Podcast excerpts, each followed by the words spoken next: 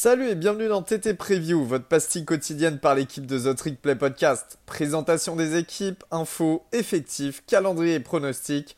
On peut le dire, we're back!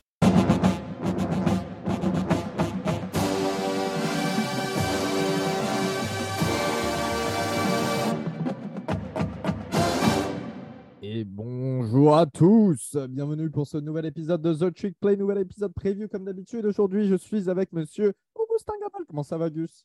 Très bien, et toi, Elio?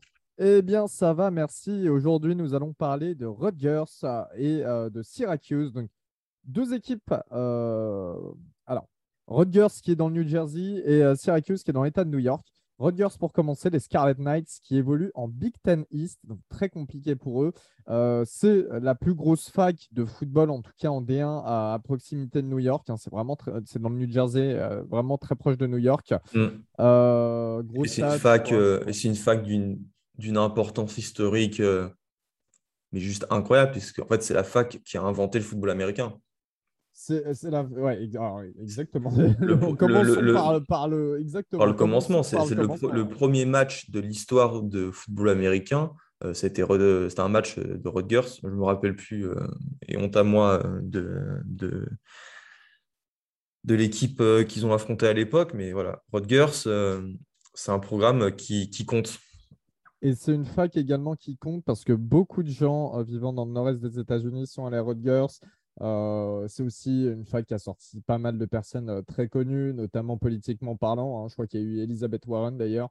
Euh, voilà, James Gandolfini pour les fans des Sopranos a été à Rutgers. Voilà, c'est une fac qui vraiment anime pas mal sa partie du New Jersey.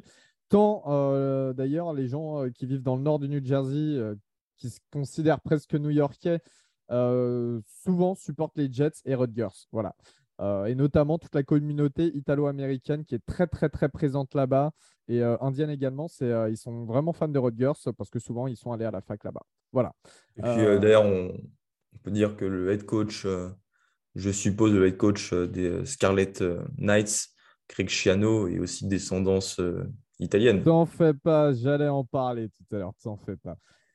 Alors, allons déjà vers la saison 2021 de Rutgers. C'est une saison à 5 victoires pour 8 défaites et en conférence 2 victoires pour 7 défaites, avec notamment des victoires euh, face à Temple, 61-14, Syracuse, Delaware, qui était une des meilleures équipes FCS, euh, Illinois, à Indiana, 38-3. Une très très grosse victoire, ça. Euh, et des défaites face à Michigan, Michigan State, Ohio State, Maryland, etc. etc. Euh, malgré seulement 5 victoires, Rutgers a été invité au Gator Bowl pour remplacer Texas A&M qui avait des problèmes euh, cas de Covid, comme d'habitude. Euh, ils ont affronté le 17e, la 17e meilleure équipe du pays, en tout cas au top 25, Wake Forest, avec une défaite 38 à 10, défaite plutôt logique, j'ai envie de dire. Le dernier bowl de l'équipe était en 2014 et on n'avait pas vu Rutgers aussi en forme depuis très longtemps au niveau des saisons Gus. Bah, cette saison 2021, en fait, elle a, elle a enfin récompensé euh, les efforts entrepris par euh, Greg Schiano maintenant depuis euh, deux ans. Ça recrute mieux. Il y a un superbe travail au niveau du coaching staff. Enfin, il a pris conscience, en fait, des, des, forces de, son État, parce que le New Jersey, c'est quand même un État qui est assez, assez riche. Aller sur euh, 247 sports, marquer les meilleures recrues entre 2010 et euh, 2020 qui sont originaires du New Jersey. Je suis certain que vous retrouvez aujourd'hui des, des stars NFL. Ah, qu- Quelqu'un de simple, hein, la meilleure recrue, euh, tout poste confondu, euh, je ne sais plus c'était quelle année par contre, c'est Rashan Gary, il vient du New Jersey. Ah bah voilà, Rashan. Gary euh, vient du New Jersey. Bon, évidemment, à ce moment, lui, il devait être de la classe 2015 ou 2016. Tu vas pas à, à Rutgers, tu vas plutôt à Michigan. Mais voilà, c'est un État qui a, qui a beaucoup de ressources et Greg Schiano l'a compris. Alors, euh, Greg Schiano, il entre dans sa troisième saison. Il avait déjà été euh, coach de Rutgers entre 2001 et 2011. Je dirais même que c'est son alma mater. Euh, Je ne suis pas certain là, si je te dis qu'il a étudié là-bas. Mais après, vous le connaissez tous, il a été à Tampa Bay en tant que head coach, non? Euh, oui, oui, oui, exactement. Il head coach à Tampa Bay, quand fait même, euh, peut-être deux années, un truc comme ça, si je te dis en, NFL et il a été coordinateur défensif à Ohio State. Mais pour Euh, passer quand même head coach de Rutgers à, à- à head coach en NFL, c'est que vraiment le boulot a été Il avait fait un boulot dingue, ouais. Ouais. Bah oui, bah, il a, il, a, il a, un putain de CV. Il n'y a pas beaucoup de coachs qui ont, qui ont son CV. c'est d'ailleurs pour ça que les recrues maintenant viennent, restent à la maison dans le New Jersey. Ce sera la troisième saison de coordinateur offensif. Et il y aura évidemment l'arrivée d'un nouveau euh, coordinateur euh, défensif, hein, puisque Rob Smith est parti euh, à Duke prendre les rênes de la défense de Michael Coe. et ce nouveau coordinateur défensif, alors là pour le coup, il n'est pas de descendance italienne, c'est Joe Arazimiak, qui était coordinateur offensif et le coach des safety de Minnesota. On parle des transferts. Rutgers en 2021 la 36e classe au Composite c'est vraiment une performance. 36e classe du pays sur à peu près 70 équipes euh, dans le Power 5.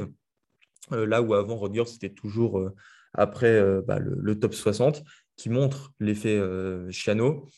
Il a notamment 4, 5 4 étoiles, c'est encore mieux, dont deux joueurs du top 20 à, leur poste respectif, avec à chaque fois le même recrutement local, le New Jersey, New York et la Pennsylvanie, qui aussi regorge de, très très bons talents.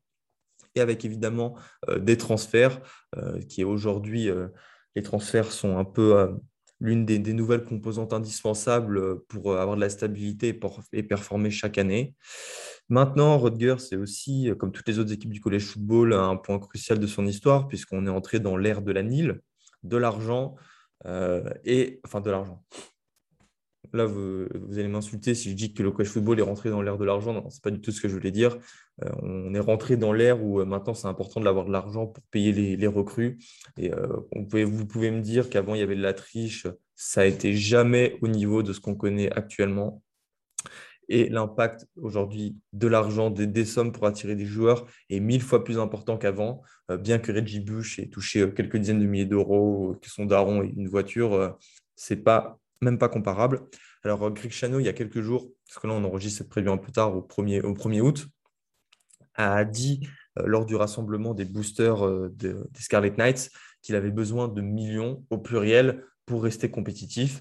C'est vous dire à quel point ça peut être compliqué pour un, programme comme Rodgers. Après, honnêtement, je ne pourrais pas vous dire s'ils ont des grosses capacités de, de financement ou si les, les, boosters, comme dans le sud des États-Unis, sont capables de mettre de l'argent mais euh, c'est sûr que euh, c'est une nouvelle composante avec laquelle euh, Greg Chano devra composer s'il veut que Rodgers continue sa progression depuis qu'il est arrivé à la tête du programme. Tout à fait, Gus. Excuse-moi parce qu'en même temps, j'ai lu une, breaking news. C'est pour ça que j'ai un petit peu été hésitant. on en parlera tout à l'heure. Cette année, au niveau de l'attaque, déjà, on va se concentrer euh, sur le poste quarterback parce que c'est assez compliqué. Il y a trois choix de quarterback. Et apparemment, Greg Chiano semble vraiment à l'aise avec ça. Il a dit que lui, euh, ça ne le dérangeait pas de faire jouer trois quarterbacks, euh, qu'il n'y avait pas à avoir un titulaire forcément. Enfin voilà. C'est aussi l'effet college football, hein. c'est-à-dire que tu as plus d'aisance quand même à faire jouer plusieurs quarterbacks selon les situations, etc. Alors, j'ai classé, classé ça euh, en trois catégories un quarterback logique, un surprise et un pour le futur. Dans le logique, j'ai le redshirt senior Noah Vedral qui, en est à sa sixième année euh, en tant que, joueur universitaire. Il est passé par UCF puis Nebraska. Il est à Rutgers depuis 2020. Il a lancé 1800 yards, 7 touchdowns et 7 interceptions, plus 2 touchdowns à la course en 2021. C'est celui qui a le plus d'expérience et qui est le plus stable. En revanche, pour la surprise, il y a le sophomore Evan Simon qui a joué dans six matchs la saison dernière, qui a quand même toqué à la porte et euh, qui a profité de quelques blessures de Vedral. Pour le futur, évidemment, et là, c'est même oui, une évidence pour Rutgers d'ailleurs, euh, c'est le sophomore Gavin Wimsat, qui est un ancien 4 étoiles, qui était le 23e meilleur quarterback en 2021. Je crois qu'il vient du Kentucky, si je ne dis pas de bêtises. Euh, en fait, de base, il était mieux noté parce qu'il était pour la classe 2022, il, était plus haut au niveau du classement des quarterbacks. Il s'est reclassifié pour arriver en 2021, mais il était présent sur le campus qu'en septembre dernier. Donc, en fait, il, a dû passer pas mal de temps à apprendre les schémas, à regarder les films, etc. C'est beaucoup d'apprentissage. ça fait quand même moins d'un an qu'il est là.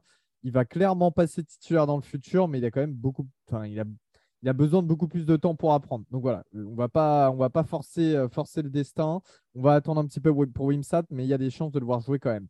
Au niveau des running backs, eh c'est la centième équipe en yard par course et pas un, un, running back qui avait plus de 3,9 yards par portée la saison dernière, donc assez compliqué. Leur running back numéro 1 est parti chez les Kansas City Chiefs en NFL, mais il y a un duo d'expérience derrière qui cumule à peu près 500 yards et 9 touchdowns. Il y a également le true freshman Samuel Brown qui a un 4 étoiles euh, qui sera là et qui pourrait avoir un peu de temps de jeu. Pour euh, tout ce qui est euh, receveur et tight end, eh bien, on a le meilleur receveur, Bo Melton, qui est parti chez les Seattle Seahawks.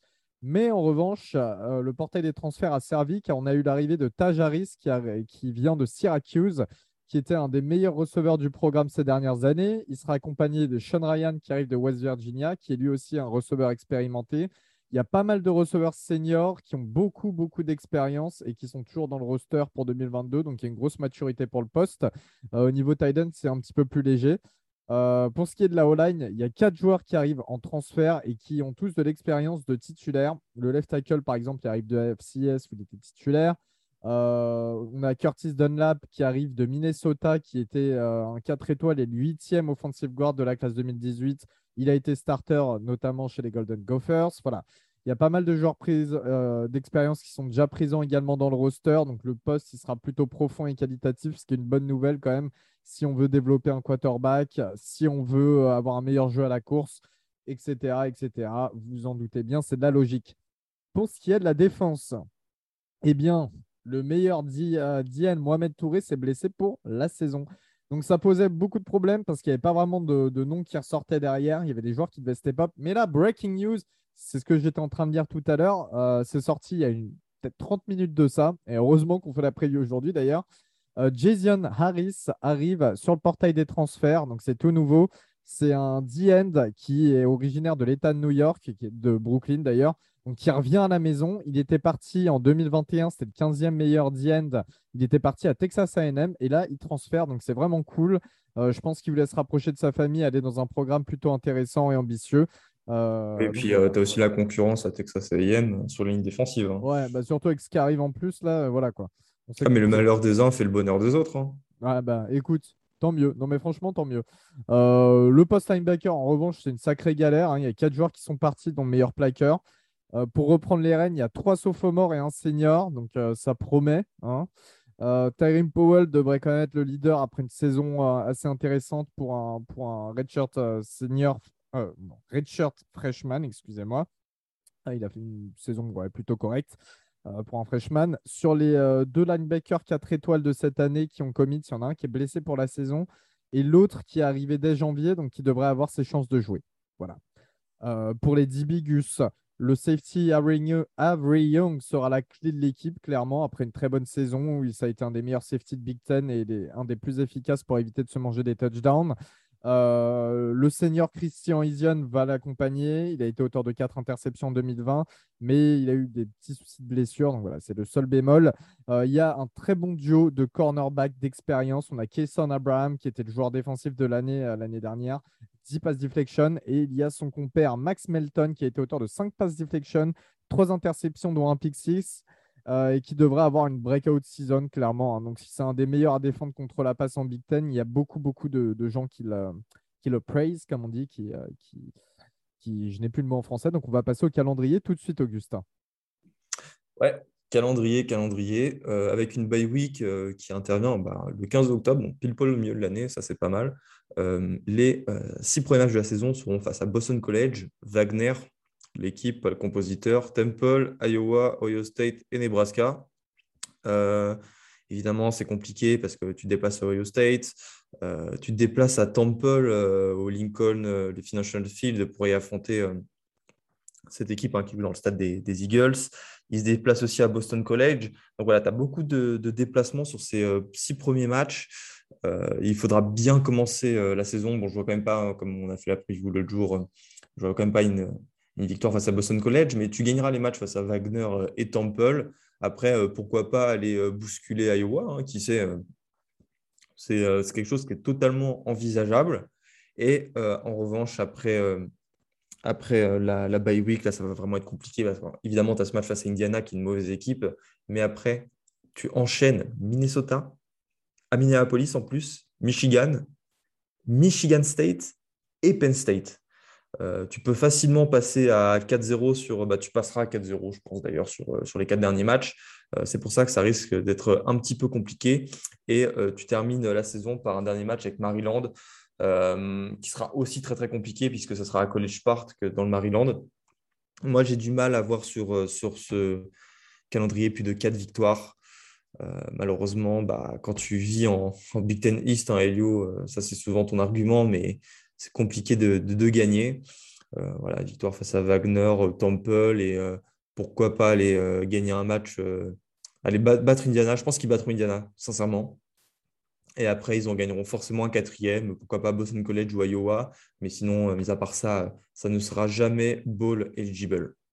Ouais, c'est dommage parce que franchement, je pense sincèrement que le programme il serait bien meilleur. Il aurait des, des, des, des, des bilans bien meilleurs s'il était dans une autre conférence, en fait. Tout simplement. Voilà. Euh, je pense que si tu le mets euh, en ACC, en Big 12, euh, même en Pac 12, bien sûr, c'est pas la zone géographique, quoi. Mais je, pense que le programme a, un meilleur bilan et de loin d'ailleurs. On va passer justement en ACC et du côté de la, de la division atlantique avec Syracuse, les Orange, les Orange qui euh, jouent dans l'État de New York, donc un petit peu loin de la ville de New York. Ne, vous fiez pas aux, apparences. Et un petit coucou à Alex qui tient le compte Syracuse France. On espère qu'il reviendra cette année, mais je suis certain qu'il nous écoutera pour la preview on t'attend. Euh, donc voilà, euh, Syracuse qui évolue dans The Dome, hein, euh, l'ancien Carrière Dome. Maintenant, c'était encore renommé, je ne sais plus comment ça s'appelle. C'est un lieu mythique, 50 hein, 000 places, des grands matchs de basketball avec des grandes stars. Syracuse qui, a un très gros qui avait en tout cas un très gros problème. Carmelo Anthony. Ouais, Carmelo, ouais. des, concerts de, toutes les stars planétaires, enfin la plupart. Vraiment, c'est un endroit assez, assez mythique. Des matchs de hockey aussi super intéressants. Enfin bref, voilà. Euh, Syracuse, c'est toujours sympa euh, à, regarder, en tout cas pour, euh, pour le décor, on va dire, pour, pour une équipe de college football qui se retrouve dans un aussi grand dôme, ce qui est très très rare. Ah ouais, d'ailleurs, tu... quelles autres équipes jouent dans, dans des dômes? Bah, Tu as UTSA, qui joue à la, Dome. Ben, c'est ça, mais après. après, tu as Idaho, mais c'est du FCS. Ouais, c'est du FCS, et le dôme, il est, enfin, le dôme, il est pas énorme, tu vois. Mais dans. North Dakota State Ouais, mais parce que c'est les stades du Nord, ça, et c'est pas des grands trucs, tu vois. Alors que là, pour le coup, ouais, Syracuse et UTSS, c'est deux qui jouent dans des, gros, dans, dans des grosses structures qui, euh, mm. normalement, sont des structures euh, totalement euh, faites pour tout ce qui est NFL, tout ça, quoi. Voilà. en tout cas, Syracuse, c'est un petit peu au milieu de nulle part aussi pour remettre, pour remettre en contexte. Hein, et je crois même qu'il y a un aéroport qui est vraiment là juste pour la fac, quoi, et pour allier un petit peu tout ça. la saison 2021 des Orange, c'est 5 victoires pour cette défaite donc deux victoires pour six défaites en ACC avec euh, des victoires face à deux équipes FCS, donc un petit peu cupcake. Victoire face au Liberty de Malik. Victoire à Virginia Tech 41-36, donc assez intéressant. Et euh, victoire contre Boston College, ça aussi c'est intéressant. Et voilà, des défaites contre des grosses équipes d'ACC, plus Rutgers. Euh, au niveau des comités transferts, bah, c'est la 68e classe du pays. On ne s'attendait pas à mieux de toute manière. Euh, il y a 8 transferts, dont deux anciens 4 étoiles et deux quarterbacks. Un des deux, d'ailleurs, euh, un, des deux, un des deux 4 étoiles et un des quarterbacks. la saison 2022, monsieur Augustin. La saison 2022, qui sera la septième saison du head coach Dino Barbers, mais qui pourrait être aussi la dernière, puisqu'il est sur la haute site. Hein, c'est un des noms qui ressort le plus lorsqu'il s'agit de, de coachs euh, qui peuvent se faire euh, virer à l'issue de, la saison 2022. En cette saison, avec les Orange, il a réalisé seulement une, il en a réalisé seulement une au bilan positif. C'était en 2018 quand il termine 15e à People et où il se qualifie en, en, bowl. Euh, c'était un bilan de 10-3, hein. c'était une très très belle saison à ce moment-là. Bon, il y avait toujours eu quelques étincelles. Je me rappelle qu'ils avaient battu. ils avaient battu Clemson une année, c'était la seule défaite de Clemson sur la saison régulière. Je ne sais pas si c'était la dernière année de Deshaun Watson ou euh, si c'était. Euh, ah, j'oublie toujours le, le, le quarterback entre Deshaun Watson et Trevor Lawrence. Taj Boyd Ouais, voilà, exactement, Taj Boyd. Exactement. Euh, et sur ces sept saisons, bah, il a un bilan de 29 victoires pour 43 défaites. Alors évidemment, quand tu prends la tête de Syracuse, bien que Syracuse ait eu des années des très belles années, hein, notamment dans les années 90. Bon, après 2000, c'est un, peu, un petit peu plus compliqué. Moi, je vais passer pour un pitre, mais Tash Boyd, c'était avant justement, euh, avant Watson. Et euh, ah Watson, c'était passé directement à Trevor Lawrence, puisque Lawrence avait joué dès son année freshman. Ouais, ouais, Tash Boyd, C'est pour Ah, ça mais non, non, non, en fait, j'ai tiqué, j'ai tiqué en fait. tu, mais, tu- euh, tu peux aller chercher sur Internet, s'il te plaît, euh, les premiers matchs, parce que Trevor Lawrence, je te garantis qu'il n'a pas commencé Day One et il n'a pas eu toutes les reps.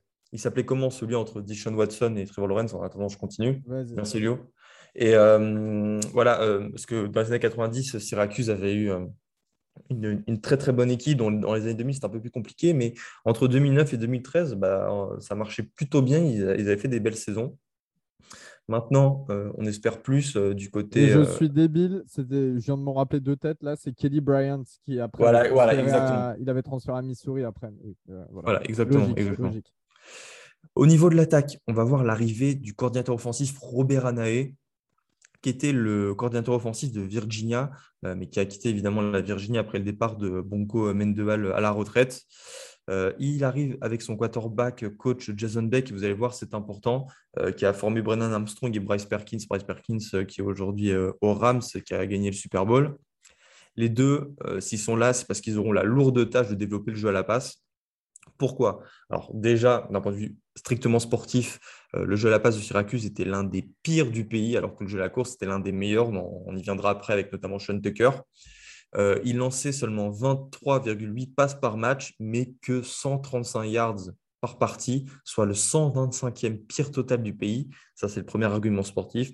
Et le deuxième, euh, Dino Barbers, pour garder son poste, a besoin d'un électrochoc. Il, a, il tente le tout pour le tout en amenant des coachs qui ont un passif quand même euh, très intéressant avec euh, l'attaque aérienne. Donc, c'est aussi un move pour se sauver, à mon sens en tout cas. Le quarterback titulaire sera Garrett Schrader, qui est un ancien de Mississippi State et qui a notamment fait euh, en 2020 euh, une année en tant que receveur. C'est pour ça qu'il avait quitté Mike Leach. Voilà, Mike Leach. Non, mais quel mec quand même. Il fout des quarterbacks receveurs. Bref. Euh, il était titulaire en 2021.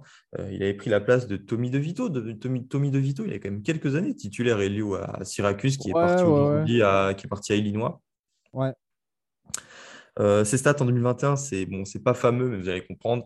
1445 yards, 9 touchdowns et 4 interceptions lancées, mais 781 yards et 14 touchdowns à la course. Euh, Euh, il devrait être le titulaire. Ouais. Sch- Schrader, il me tue parce que je m'en rappelle, je regardais Mississippi State à l'époque où il était passé euh, titulaire, d'ailleurs, je sais même pas comment. Et genre, ouais, c'était pareil, le mec faisait que courir, tu sais, avec sa, sa grande barbe, là, ce qui, qui, qui lui va absolument pas et tout, genre sorti de nulle part. Le gars, vraiment, il est, il est assez atypique quand même comme quarterback, ça me fait marrer. Et ce mec devrait être le titulaire. euh, je pense qu'il le sera, à moins que Carlos Del Rio, le quarterback transfert de Florida, vienne le bousculer. Carlos Del Rio, c'était un, je pense, un quarterback du top 300 euh, en 2020, si je ne dis pas de bêtises, ou 2021. Euh, voilà, non, euh, Garrett Schrader restera le titulaire, j'en suis convaincu. Mais maintenant, le plus important sur cette attaque, bah, c'est le jeu au sol, avec évidemment bah, Schrader qui nous a sorti euh, cette saison à 14 touchdowns, mais surtout Sean Tucker, qui est une star nationale et qui est lui euh, une star euh, oui, nationale, je vais dire internationale, mais non, en fait, des, Français comme nous qui connaissons Sean Tucker, on n'est pas beaucoup. Il sera draft- drafté à n'en point douter. En 2021, il sort une saison à 1751 yards et 14 touchdowns avec plus de 9 matchs, avec 9 matchs à plus de 100 yards et des, certains à plus de 200. Euh, évidemment, bah, l'attaque a reposé sur lui et ça devrait être encore le cas en 2022. Euh, Dino Barbers en a conscience, même s'il a envie que bah, ses nouveaux coachs développent un petit peu plus l'attaque aérienne pour euh, bah, évidemment une attaque multifonctionnelle.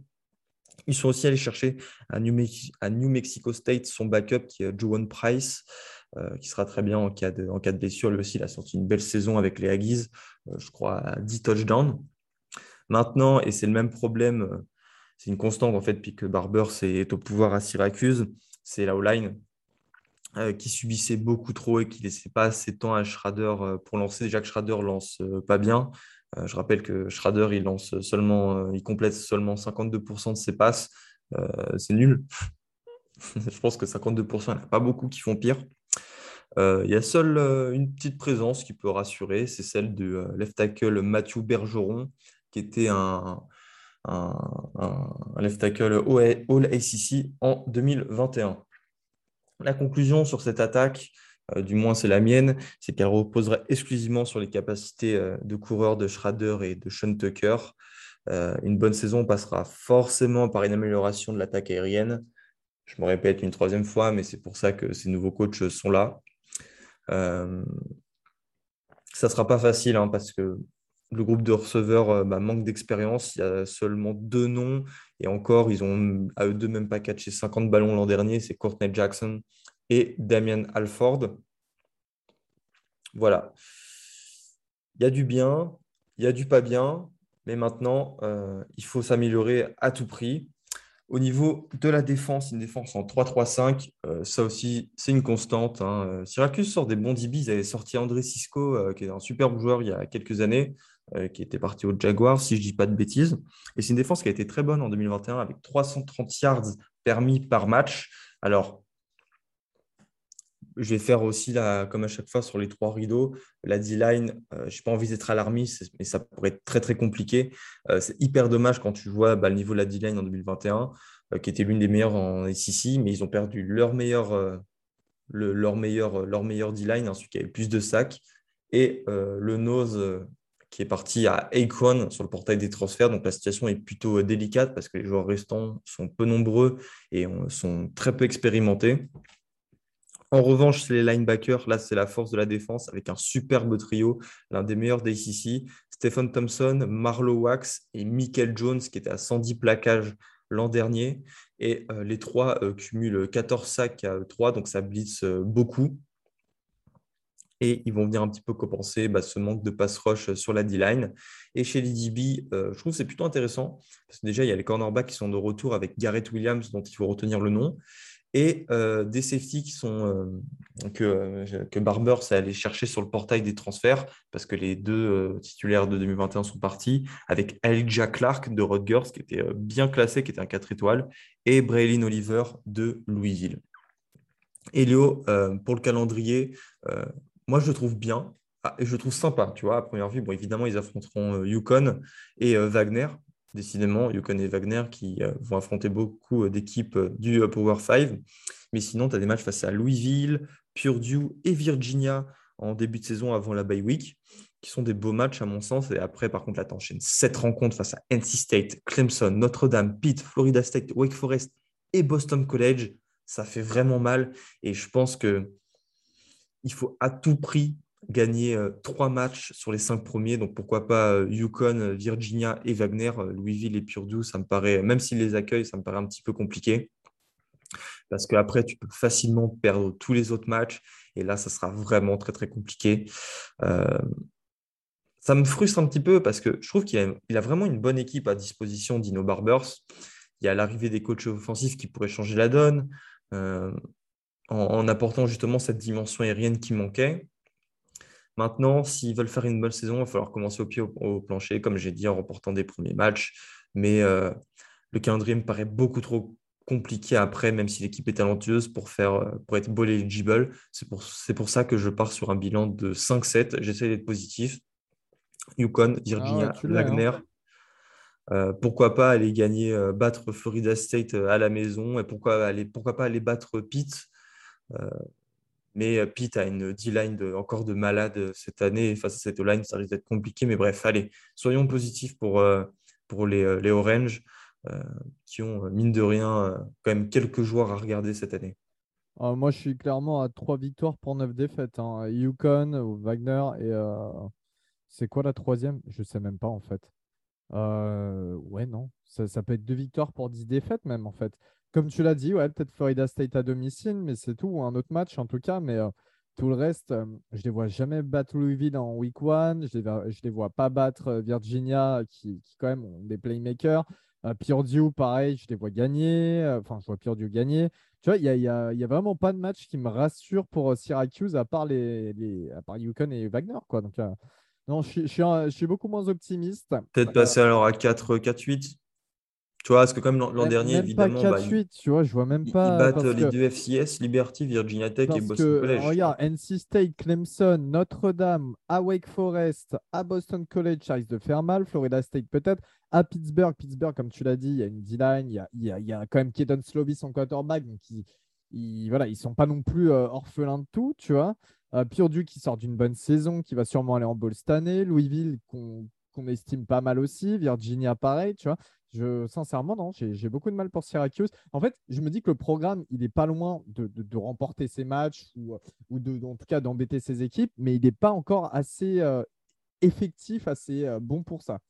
Donc, euh, bon, on verra, on verra en tout cas. voilà, c'était la preview de Rodgers et Syracuse. Augustin, merci à toi. Et bah, salut tout le monde, à la prochaine pour un nouvel épisode. Salut à tous et vive l'Est des États-Unis en football. Exactement. Allez, salut.